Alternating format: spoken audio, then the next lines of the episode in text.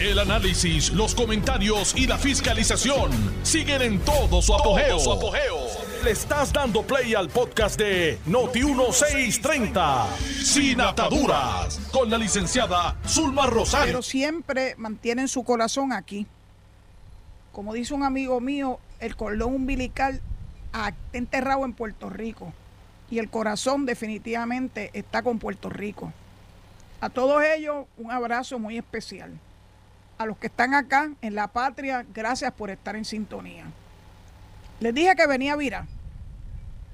Interesante porque yo oigo lo que ponen, ¿verdad? Antes de que comience este programa. Este, y yo misma me asusto y pero yo dije eso. Sí, yo dije eso, sí. ¿Saben una cosa? Porque yo digo las cosas desde mi intelecto y desde mi corazón. Nunca he dicho nada que sea falso, que sea destemplado, ni mucho menos, para que nadie se sienta ofendido por mis palabras.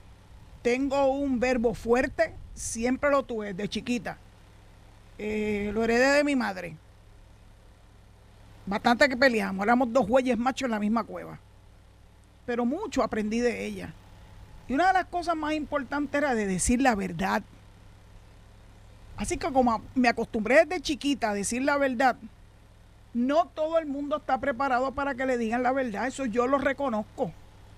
Cuando he tenido posiciones en el gobierno, por ejemplo en corrección, y decía la verdad, algunas personas se molestaban conmigo este, algunos pretendían unos favores que yo no estaba dispuesta a darle. Yo he tratado de, darle a todo el mundo lo que, lo que justamente le corresponde.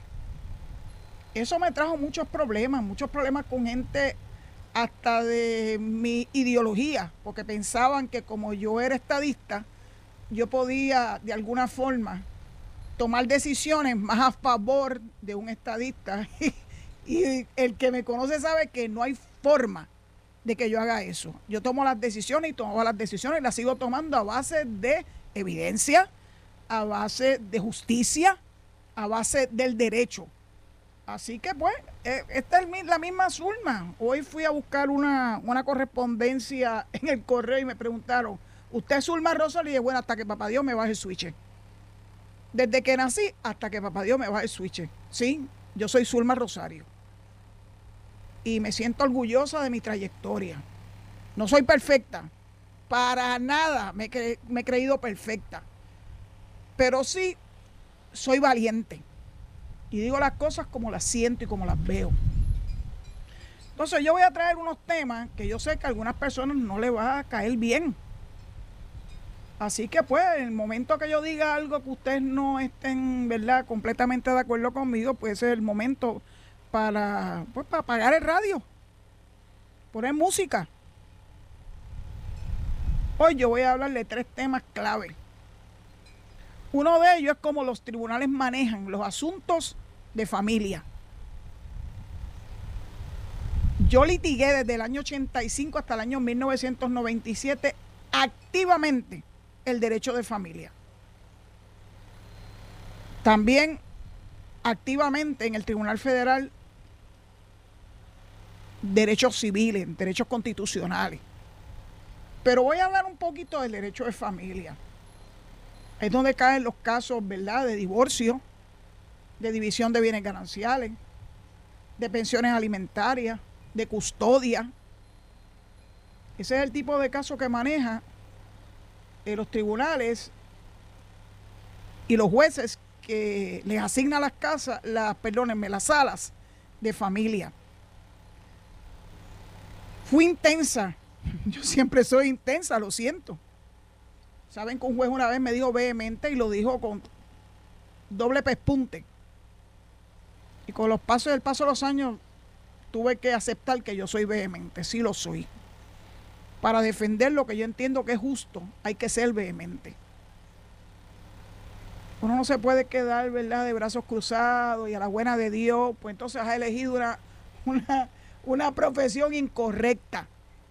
El que, el que está en esta profesión de abogada, de la cual me honro estar hace 42 años, el tiempo ha pasado tan y tan rápido, saben que yo peleaba como gato boca arriba en los tribunales. De hecho, en el 97, cuando el famoso juez de Humacao, que era el juez, el juez de, ¿verdad? El, juez que presidía el tribunal en Humacao, me dijo lo que me dijo y que yo me sentí ofendida. dije, Zulma, o te callas la boca o vas a terminar con un desaforo, un famoso INRE.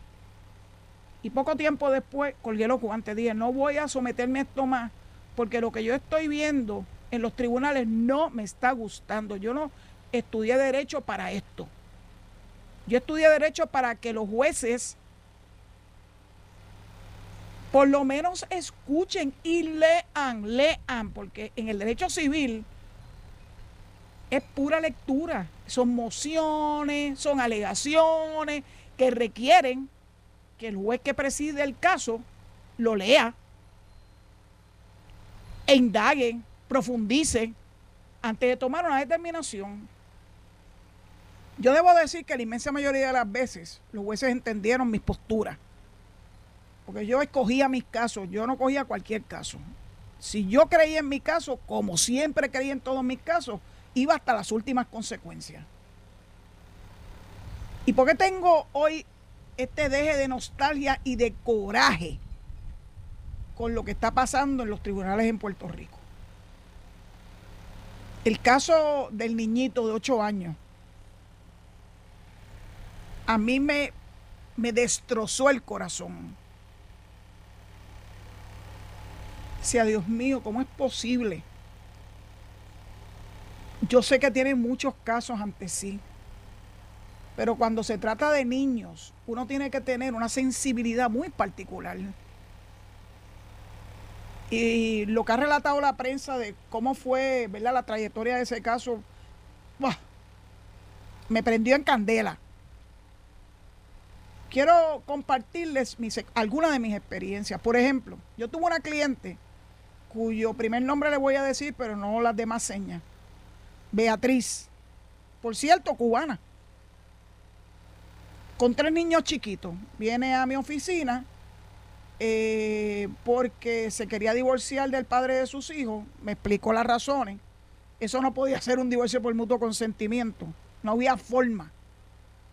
Era una cosa terrible por lo que ella estaba pasando. Hablemos de, hablemos de maltrato en el seno familiar y yo le puedo hablar de maltrato en el seno familiar con este caso. Pero la cuestión es que se divorcian y al individuo, a ella le dan la custodia de los niños. Era una persona extraordinaria, una madre bien dedicada a sus hijos. Trabajadora porque tenía que hacerlo, porque el bambalán ese que era el padre de sus hijos no le pasaba pensión alimenticia a pesar de que el tribunal estableció una pensión alimentaria conforme a las tablas. Y yo iba consistentemente al tribunal a reclamar por la pensión alimentaria de esos niños. Es para los niños, no es para ella, ella trabajaba. Un trabajo no muy espectacular, con, ni un sueldo espectacular tampoco, pero ella trabajaba. Bueno, fui tantas veces al tribunal que perdí la cuenta. El expediente era enorme, enorme. Y ese caso fue complicándose a tal forma que lo que él sí, aunque no pagaba la pensión alimentaria, sí exigía tener un mes al año a sus hijos en las vacaciones de verano. Bueno, es tu derecho. Es importante que los niños compartan con el padre no custodio. El primer año hizo la primera poca vergüenza. Tenía que devolver a los niños en cierta época, en el verano, para que la madre los volviera a tener en casa y pudiera entonces prepararlo para el regreso a la escuela. Usted sabe que los muchachos crecen de un, de un día para otro, así que había que comprarle zapatos, uniformes, etc. ¿Sabe lo que hacía el bambalán? No le devolvía a los niños el día que le correspondía. Y podían pasar días y hasta semanas sin que él no devolviera a los niños, a pesar de todos los ruegos, a pesar, bueno, y las, mociones. Yo tuve que erradicar todos los veranos una moción de habeas corpus para que el individuo, el bambalán este, devolviera a los niños a su madre. Pensé que los tribunales no estaban. La cuestión fue que la pensión se trepó en más de 30 mil. Era bien frustrante. Pues cuando tú ves una cosa como esa y tú ves cómo el individuo se aprovechaba de su acceso a la justicia, que todos la tenemos. Para él sí lo bueno, para la madre de los niños lo malo. Bueno, nunca pagó todo lo que debía. Nunca cumplió cárcel, aunque en más de una ocasión lo dejaron preso por unas horas en las celdas que hay en los tribunales. Bajo la promesa de que iba a ser un, un abono a la deuda, que nunca era suficiente. Bueno, pasó, la, pasó los años, no le voy a hablar, no le voy a dar más detalles. Y un día llega a mi oficina la que era mi ayudante, era estudiante de Derecho, Linda Navedo, que Dios la tenga en la gloria. Y Linda me dice, le dije, Linda, por favor, organízame estos expedientes que tengo aquí. Y le tocó en sus manos el extensísimo expediente de Beatriz. Y me dice, pero es que yo conozco a este individuo. ¿Y de dónde tú conoces a este individuo? Ah, él está estudiando Derecho. Él es de mi clase y es de verdad que ese individuo está estudiando Derecho. Una persona que no que no respeta los tribunales. Y me dice, no solamente eso, sino que él ha dicho a boca de jarro en la escuela que la razón por la cual él está estudiando derecho es porque le va a quitar los hijos a su ex esposa. Miren qué barbaridad. Claro que yo le decía a mi cliente, cuando ese individuo termine sus estudios de derecho, y si pasa la reválida, él va a necesitar tener una buena reputación eh, como futuro abogado licenciado. Y baja entonces, como de costumbre, baja un listado de los abogados que habían pasado a la reválida. Y hay un cintillo siempre en ese listado que dice que si usted tiene algo que decir con relación a alguna de estas personas, por, favor comuníquese con el Tribunal Supremo. Y yo estaba lista para hacerlo. Pero yo tenía toda la evidencia para demostrar que ese individuo no se merecía ser licenciado. Pero luego me senté con mi cliente y le dije, mira, aquí hay dos posibilidades. O se lo decimos al Tribunal Supremo, que el carácter de esta persona no lo hace para nada acreedor del título que para nosotros los abogados es tan sagrado pero la otra parte de la modela es que como nos debe tanto dinero de pensión alimentaria, es capaz de decirle al tribunal que nosotros no le permitimos a él ganarse el dinero para poderse poner al día en la pensión. Así que mi cliente lo sopesó, yo lo sopesé y ambas decidimos no notificarle al Tribunal Supremo. Grave error, grave error. Porque él siguió en su andanza pero como Dios no se queda con nada de nadie, al poco tiempo, leyendo los INRE, porque los abogados siempre que vemos las decisiones del Tribunal Supremo, una de las primeras cosas que leemos son los INRE, y adivinen a quién le tocó un INRE, por irresponsable, al individuo, al bambalán. Yo no me sentí servida, ni mi cliente tampoco, porque al fin y al la lo que queríamos era que se hiciera justicia para esos tres niños. Luego de eso, en el año 97, yo decidí colgar los guantes. Pues ya yo estaba muy frustrada con la administración de la justicia en Puerto Rico, muy frustrada.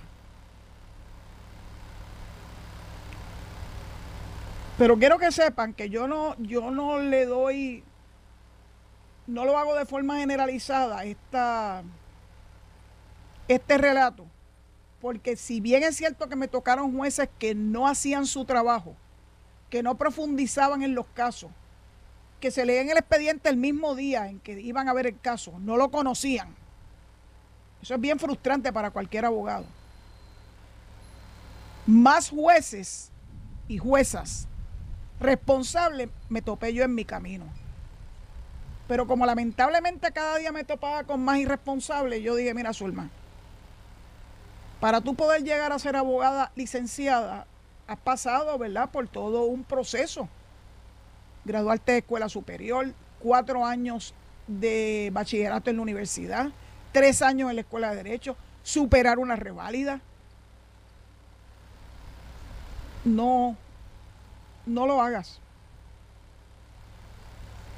No ensucies todo ese trabajo arduo que te llevó a ser abogada, particularmente abogada litigante. La mejor nota de la clase, extraordinaria, que también falleció Tita, temblaba de, de ir a, a, postular en un tribunal. De hecho, no se dedicó a eso, se dedicó a ser una extraordinaria, extraordinaria eh, ayudante, law clerk, tanto del entonces juez del Tribunal Supremo José Trias Monge, que Dios lo tenga en la gloria, como de la jueza federal Carmen Cerezo Vargas, Carmen Cerezo Vargas, Carmen Consuelo Vargas de Cerezo, Cuca. Pero ella no le gustaba postular, ella le gustaba estudiar, redactar, analizar, etcétera. Dice, Zulma, ¿cómo tú, cómo tú aguantas estar en un tribunal? Y yo, bueno, pues porque me gusta, porque está en mi naturaleza. Así que no, no malentiendan lo que estoy diciendo. Esto es una profesión hermosa, digna, pero lamentablemente no siempre vas a, a lograr que se haga justicia. Y recuerdo que Carmen muchas veces ha dicho que ella empezó a estudiar derecho y se dio cuenta que el derecho no necesariamente implicaba justicia. Y tiene toda la razón. No se la puedo quitar porque tiene toda la razón. Así que la muerte de este niño, que a mí me ha pesadumbrado, pero usted no tiene idea de qué forma, eh, solamente apunta a que sigue habiendo problemas en los tribunales. Cuando tú tienes una sala de familia, tú tienes que tener una sensibilidad especial. No es que estés llorando, porque muchos de esos casos lo que te dan son ganas de llorar, pero sí que tiene que haber sensibilidad en esos jueces y juezas. Y lamentablemente, no todo el mundo tiene ese carácter especial para ser un juez de familia.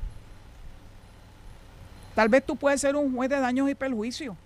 Y ahí también se requiere de carácter y de sensibilidad o un juez de expropiaciones, o un juez de asuntos corporativos. Pero cuando se trata de la sala de relaciones de familia, la situación es muy distinta. Porque hay de por medio niños, niños que dependen no de los dos adultos que están peleando, porque eso, ay, qué difícil es poner a dos adultos a que tomen en consideración a sus hijos antes de su bienestar. No es fácil. Porque esa pelea chiquita entre dos exes es terrible. Así que yo dije en el 97 hasta aquí llegué yo. 25 años de, de experiencia ya para esa época. Yo decía, hasta aquí llegué yo. Así que a la familia de, ese niñito de 8 años, que murió en las manos de su propio padre, que lo engendró. Él dijo que la razón por la cual lo mató, porque admitió que lo había matado. Primero dijo un embuste de que se había caído en la, en, el baño. Pero lamentablemente los muertos hablan. Que lo diga la doctora María Conte. Que además de ser una extraordinaria patóloga forense, es abogada también. Yo cogí dos cursos con ella. Qué mujer tan espectacular. Así como los muertos hablan, en un momento dado, la policía en su interrogatorio le tuvo que haber dicho, ¿saben una cosa? Esos golpes de ese niño no son compatibles con una caída en el baño. Así que este es un buen momento para que digan la verdad. Y finalmente el tipo relató que lo había matado porque el nene no le decía dónde estaba una tablet. ¡Una tablet! Es que ahora es más importante. Qué triste. Los devices que la vida de tu hijo, que la vida de un niño. Eso es lo mismo que hacen muchos, que le dan esos devices, esas tablets, para no, hacer su, para no ejercer su responsabilidad de criar a sus hijos. Ese es el duérmete nene, esa es la niñera de hoy en día. Y después se pregunta por qué sus hijos salen como salen. Si ese niño llega a superar las palizas, las poca vergüenzas que le hicieron, ¿saben una cosa? Con toda probabilidad iba a terminar en una institución juvenil. Porque esa es la historia de muchos que están en las instituciones juveniles. Y es la historia de muchos de los adultos que están en las instituciones penales. Muy triste. Recuerdo que yo le dije en una, en una ocasión a un grupo de oficiales de custodia a los que le estaba dando clases, en ese proyecto especial que les he mencionado, obra del juez Juan Pérez Jiménez, que Dios lo tenga en la gloria, el caso Morales Feliciano, y el presidente de la Universidad de Puerto Rico, doctor Norman Maldonado. En más de una ocasión le dije a los oficiales de custodia, la constitución los obliga a ustedes a proveerle mecanismos de rehabilitación. Y esa rehabilitación, que nace de la ley orgánica en aquel momento de, de la administración de corrección, requiere que tú les des rehabilitación a través del modelaje.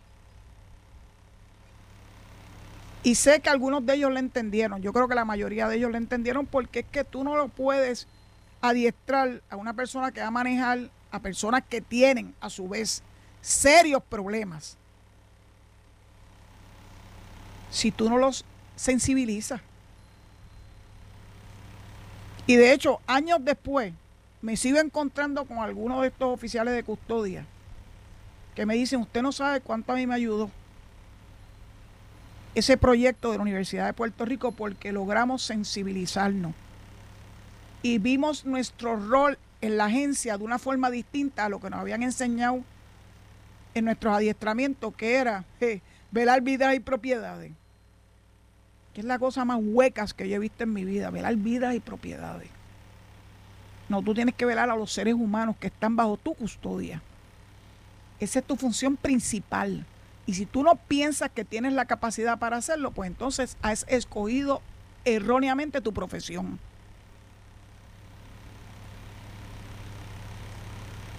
De verdad que estoy conmocionada. Porque veo rápidamente cómo es que de la sala de relaciones de familia se llega entonces a ser un confinado, sea juvenil, sea joven adulto o sea un adulto. Hay una hilación directita en esto. Y tenía que compartirlo con ustedes porque me lo tengo que sacar del sistema.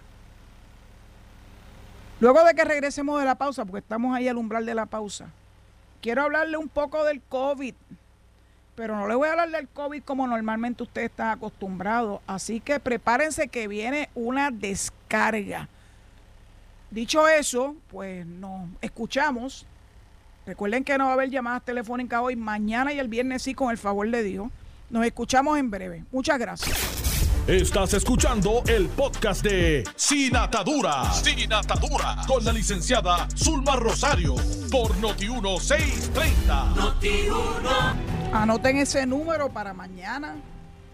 Con el favor de Dios, escucharlos después de, ¿verdad? de la pausa de la media hora. 8320760 con el prefijo 787 y con gusto les voy a escuchar. Les voy a pedirle favor que le den una oportunidad porque yo tengo unos que llaman con mucha frecuencia y no, no me molesta, al contrario. Me alegro, ¿verdad?, de su fidelidad en la sintonía, pero hay muchas otras personas que también quieren, quieren entrar y dar su, ¿verdad?, su opinión. Así que denle una oportunidad a los que no han tenido la a perdón la cacofonía, no han tenido la oportunidad de entrar, porque hay unos que ya tienen evidentemente la fórmula para poder entrar rápidamente a que se les atienda la llamada. Yo no tengo el control de las llamadas. Usted llama, Alejo las va a atender y los va a poner en orden, en el orden en que usted entró. Denle una oportunidad a los demás. Yo de verdad que se lo voy a agradecer. Es una voz que pide ayuda. Bueno, quiero también decirle algo que me acabo de percatar. El número mágico del hit de mi ídolo Roberto Clemente lo acabo de alcanzar en Twitter. Los que conocen un poquito de pelota saben que el hit número 3000 de Clemente fue algo espectacular. Así que le doy las gracias a mis 3000 seguidores en Twitter. Eso naturalmente me obliga a ser cada vez más cuidadosa en lo que digo, en lo que posteo. De vez en cuando me pongo graciosita, pero nunca el plano de ofender, en el plano de ofender a nadie, a nadie trato de aprovechar esa, ¿verdad? esa plataforma para expresarme con cuidado, pero con contundencia. Y para expresar lo que sale de mi corazón, de mi corazón y de mi intelecto. Esos están combinados. Yo tengo una combinación de corazón e intelecto que es lo que me ha movido a mí a través de toda mi vida. Bueno, vamos a hablar del COVID. Me llamaba tanto la atención porque hay tantas personas en esta etapa de la pandemia que se resisten a vacunarse. Yo sé que hay gente que le tiene miedo al puyazo. No sean tan, tan cobardes no sean cobardes tampoco porque yo sé que por lo menos a mí me ocurrió en la segunda dosis de Moderna, inmediato, un mes justo después que me puse la primera en febrero, que la segunda me tumbó al día siguiente, pero ¿sabes una cosa? El lunes estaba como las Pascuas, tan tan. Ese es el pequeño sacrificio para yo sentir, número uno, que estaba cumpliendo con mi responsabilidad, que me estaba protegiendo y protegiendo a la gente que yo amo no solamente, no solamente se trata de uno, se trata de las personas con las que uno comparte, porque todos tenemos el potencial de contagiar a los demás, de ser un carrier de ese virus. Así que no le tengan miedo a la chava vacuna, pero entonces anoche me pude me puse a ver las noticias de CNN. Me gusta mucho este, el programa de Camilo Egaña, porque es muy variado y habla de mucho, habla de Cuba. Ustedes saben que yo tengo una responsabilidad adquirida de hablar de mis hermanos cubanos que están siendo acribillados en su país por lo que perdón, por lo que se supone que los protejan. Pero más allá de, una expresión de que Marco Rubio, el senador, eh, ha logrado eh, una enmienda, una legislación que no la he leído, por eso no quiero hablar tanto de ella, para que los Estados Unidos procuren darle acceso al Internet a los cubanos en Cuba. Me parece extraordinario. A eso es lo que le tiene terror el gobierno comunista de Cuba, a que haya un flujo de información. Mientras ellos tenían cautivo a la población cubana, ellos podían seguir haciendo y deshaciendo y indoctrinándolo a diestra y siniestra y después hablar del embargo de los Estados Unidos, que por ese embargo es que no hay gelatina o aceite, ni hay abasto. Una vil mentira. Pero cuando pueda leer un poco más en profundidad de qué se trata ese proyecto de ley, pues con mucho gusto les voy a compartir, ¿verdad? Los detalles, porque ya empezaron algunas personas a decir, ¿y con qué autoridad? ¿Cómo que con qué autoridad? Claro que tienen que de alguna forma procurar que los cubanos tengan acceso a la información. ¿Qué de malo hay en eso? Claro, esas personas que se dirigen así son los que precisamente apañan al régimen asesino que dirige los destinos de Cuba hace 62 años. Bueno, vamos a hablar del COVID. Después hablamos del proyecto de ley del senador Marco Rubio, que no es precisamente alguien que yo quiera mucho, pero bueno, de vez en cuando hace cosas positivas. Yo me puse a indagar, luego de que vi el programa de Camilo Egaña ayer a las 9 de la noche en CNN en español, sobre un individuo. De hecho, hay una organización que le ha cerrado el cerco a las personas que son antivacunas, le dice en inglés anti-vaxxers. Y me sorprendieron. Algunos de ellos son personas que son de conocimiento público porque está entre ellos el hijo de Robert Kennedy. Pero ese hijo de Robert Kennedy salió como bastante, ¿cómo te diría? Oveja negra en esa familia porque asume unos roles bien, bien extremistas, cosa que no hicieron ninguno de sus tíos que, ¿verdad?, que tuvieron el favor del pueblo estadounidense como presidente, como vicepresidente, como secretario de Estado, como secretario de Justicia, como senador, como fue el caso de Ted Kennedy. Este Robert Kennedy Jr. es otra cosa. Él se inmiscuyó en Puerto Rico con los grupos de extrema izquierda, para que tengan una idea. Pero yo no vengo a hablar hoy de Robert Kennedy, vengo a hablar de, ay Dios mío, Joseph Mercola. ¿Quién es Joseph Mercola? Este señor es un doctor. Pero en un momento dado, él se dio cuenta que la medicina no era lo suficientemente, ¿verdad? No le daba los suficientes ingresos a los que él aspiraba en la vida y fue desarrollándose y vendiéndose como un médico eh, que creía en la medicina natural. Voy a parar aquí a hacer un hincapié. Yo creo en la medicina natural. De hecho, yo he sido paciente del primer naturópata en Puerto Rico, el doctor Mariano Ortiz, un hombre exquisito junto a su señora esposa. Extraordinario yo creo en la medicina natural porque prefiero ingerir cosas que sean naturales. Y hasta el momento no me ha ido mal. Cuando me diagnosticaron carpal los médicos tradicionales querían fisiatra. Luego de someterme al puyazo de la electromiografía, que eso es uno de los estudios más terribles que uno se puede someter, me lo, me lo hicieron dos veces para finalmente decirme lo que ya yo sabía, que tenía carpal tunnel. Y claro que quisieron meterme cuchilla. Yo dije, no, no, en no. Así que me sometí a la acupuntura. En Puerto Rico la acupuntura solamente la pueden eh, hacer médicos MDs que tienen una preparación adicional especial. Primero con el doctor Wilfredo Ortiz Class, allá en el Doctors, donde yo nací en la Parada 20 en Santurce y luego acá en el área oeste con el doctor Mario Quintero, que es extraordinario. Cada vez que se me alborota el carpal yo voy y me hago acupuntura y aquí para en el cielo gloria. He sido, a, a, mí me encantan los programas del doctor Norman. De hecho, por muchos martes, tal vez dos años, no sé si un poco más, yo iba todos los martes a Tiva TV del doctor Norman y compartía con él y con Jolín Cerny.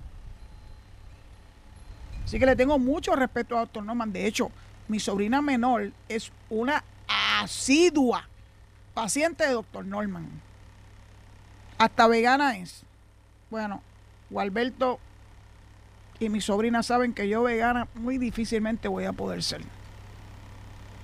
No es que sea muy carnívora, pero el que no puede comer ni queso ni nada de eso. It's too much para mí. Pero lo respeto. La doctora Belén Ferrer, que fue la que me recetó la sinusalia, yo le debería hacer un altar.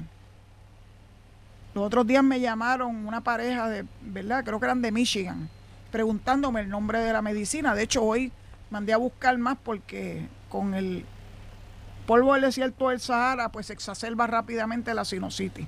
Pero la controlo rápidamente gracias, gracias Belén. Yo, yo conozco y aprecio la medicina natural. Salvo mis medicinas, mis dos medicamentos de presión, todo lo demás que yo consumo es medicina natural. Vitaminas naturales pero yo me siento a leer con mucho detenimiento los pros y los contras. Y claro que lo comparto con mis médicos tradicionales para que ellos sepan que yo también estoy tomando estas otras, eh, la mayor parte de ellas vitaminas, vitamina D3, vitamina E, en un momento dado magnesio, calcio, porque ya cuando uno se está poniendo medio viejolito, los huesos empiezan a, a protestar. Así que no soy, no soy contraria a la medicina natural, pero lo que sí soy contraria es que un médico como Mercola se haya hecho millonario, millonario, léanlo, búsquenlo en Google, ofreciendo medicinas que él cobra, porque no son gratis, para disque sustituir las vacunas los tratamientos cuando una persona ya le da COVID-19. Ese es un mercenario. Y anoche lo vi en vivo. Le cerraron el cerco. Y entonces asumió el plano de víctima. Es que lo que me están haciendo, me van a obligar a, sacar de, de las redes y de las plataformas todo lo que yo he escrito durante más de 25 años. No, no es que lo tengas que sacar, es que tienes que hacerte responsable por lo que eso ha significado. Porque gracias a él, muchas vidas se han perdido. Porque personas que son fáciles de convencer han rechazado la vacuna porque él ha asumido una actitud de que lo único que cura o previene el COVID son los medicamentos que él vende porque no son gratis. Alguien los otros días lo me recordó a Jim Jones. ¿Se acuerdan el Kool-Aid? O sea, hay muchas personas que se lo creen todo, que no son capaces de leer. Y estos personajes se aprovechan de ello. Y en cuanto a mí concierne, Joseph Mercola es un, bueno, es un monstruo para mí. Y yo espero que las autoridades se hagan lo que tengan que hacer con este hombre. Sáquenlo de circulación, sométanle cargos. Porque él es responsable de que muchas personas se nieguen a vacunarse o a someterse a tratamiento una vez tienen COVID. Ese tipo es un asesino. Y los asesinos tienen que enfrentarse a su día en corte. Yo sé que a mí me están escuchando personas que creen ese tipo de argumentos. Yo creo en la ciencia. Puede ser una ciencia a base de medicina tradicional o puede ser una ciencia a base de medicina natural, pero creo en la ciencia. Hay espacio para todo, lo que no hay espacio es para, para la falsedad y que esa falsedad conlleve la muerte de las personas porque no les importa. Después que se hartan de chavos, no les importa y no se siente responsable. Por el contrario, ya les dije que él dijo que iba a bajar de todas sus plataformas todos los escritos que era, todo lo que ha escrito en los últimos 25 años. Porque lo han, la víctima, lo han vejado. No, doctor Melcola. Le cerraron el cerco. Ya hay suficiente evidencia en su contra y yo espero que las autoridades hagan lo que tienen que hacer. Que se enfrente a la justicia. Entonces, para terminar con lo del COVID, acabo de leer también en Twitter como la gran hazaña que California va a ser el primer estado, oigan, estado en que le va a exigir para el inicio de las clases a que, lo, a que el personal docente y no docente se vacune. Mano, Puerto Rico, Puerto Rico se lo llevó por la clásica milla. La instrucción del gobernador es que todos los que estén en las escuelas estén vacunados. Si son niños menores de 12 años, hasta que llegue la vacuna para ellos, pero los adultos tienen que estar vacunados para proteger a los niños y a los padres. Que no crean esos cuentos de camino por el amor a Dios. Por estar diciendo la verdad, tal vez de la forma un poquito fuerte. Yo me siento muy que tengo muchas cosas en común con el doctor Becerra porque él las canta como las ve y ya se buscó un pinche. Doctor Becerra, usted, al igual que el capitán Rivera, es nuestro héroe. Porque han dicho lo que tenían que decir. Que tal vez no le guste a la gente, bueno, pues tal vez no le guste a la gente. Pero se cansa uno de que digan falsedades como ciertas y que no le hagan caso a los científicos que sí lo saben. Doctor Becerra, yo me quito el sombrero ante usted.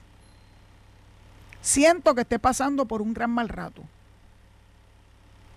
De verdad lo siento. Pero al fin y al postre lo que dijo, y yo sé que muchos de ustedes lo han puesto en la red, lo que dijo es cierto. Que lo dijo con un tono tal vez alto, sí, yo también hablo alto. Y eso me... Muchas de las medallas que yo tengo eh, durante mi trayecto como, como abogada es por decir la verdad. A algunos no les ha gustado. Hay par de periodistas que no me pueden ver, yo lo sé, porque yo me les enfrentaba.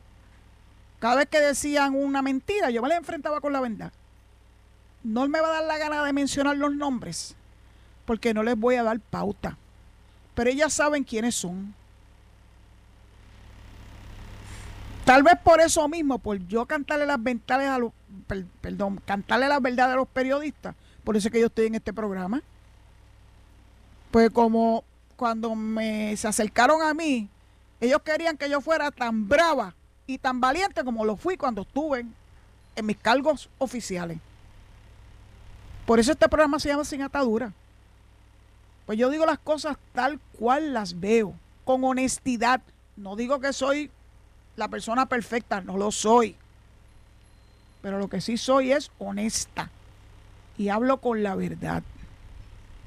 Bueno, vamos a terminar con algo positivo. El ciclón de ayer. Algunos se están cuestionando de dónde empezó a usarse la palabra ciclón para describir algún tipo de disturbio atmosférico. La palabra ciclón suena huracán. Pero nada, acuérdense que hay que mantener a la gente en vilo.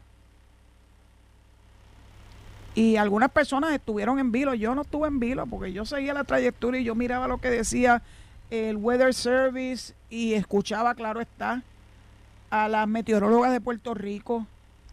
Pero nunca pensé que lo que estábamos viendo era algo, ¿verdad? De lo que uno podía sentir que fuera un, un huracán María Parto.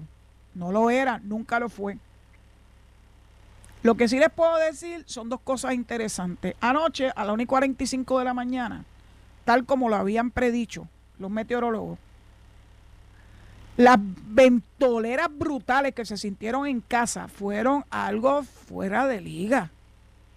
Y mi casa es ventosa, por eso es que es tan fresca.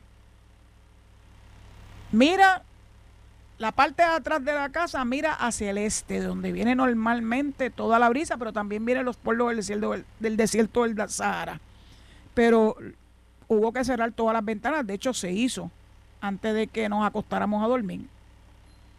En prevención, se bajaron las cosas que podían convertirse en objetos voladores, salvo un sillón de plástico que es enorme, que cayó por las escaleras para abajo. Y cuando yo ese guatapanazo dije, el sillón, se me olvidó, se me olvidó el sillón. Pero otra cosa bien interesante ocurrió. A pesar de que todos los profetas del desastre decían que se iba a ir la luz, y sabrá Dios por cuánto tiempo. Es más, hubo, una, una expresión de un periodista en su red social, básicamente mofándose de Luma. Pues saben una cosa, no se me fue la luz en Boquerón. En Boquerón durante los últimos 20 años se va la luz a la menor provocación. Ustedes lo saben porque yo lo digo, lo, posteo. No se fue la luz. Hubo un amague, pero no se fue la luz. Se mantuvo ahí, incólume. Y yo me sentí tan orgulloso y tan feliz. Porque Luma, pues está haciendo lo que todos nosotros pensábamos que iba a hacer. Enderezar el fluido eléctrico en Puerto Rico. No tienen una varita mágica, pero es obvio que están haciendo lo correcto. Parece que detectaron finalmente cuál era el problema de dos décadas aquí en Boquerón. Y yo pues estoy feliz. Y hay una persona que trataron también de pillarlo y de menospreciarlo y de hablar mal de él y yo lo voy a, a defender por este medio se llama Abner Gómez. Abner Gómez. Si ustedes vieran el currículo de Abner, se quedarían verdaderamente impresionados. Es una persona muy preparada, muy educado, tiene un grandes títulos universitarios.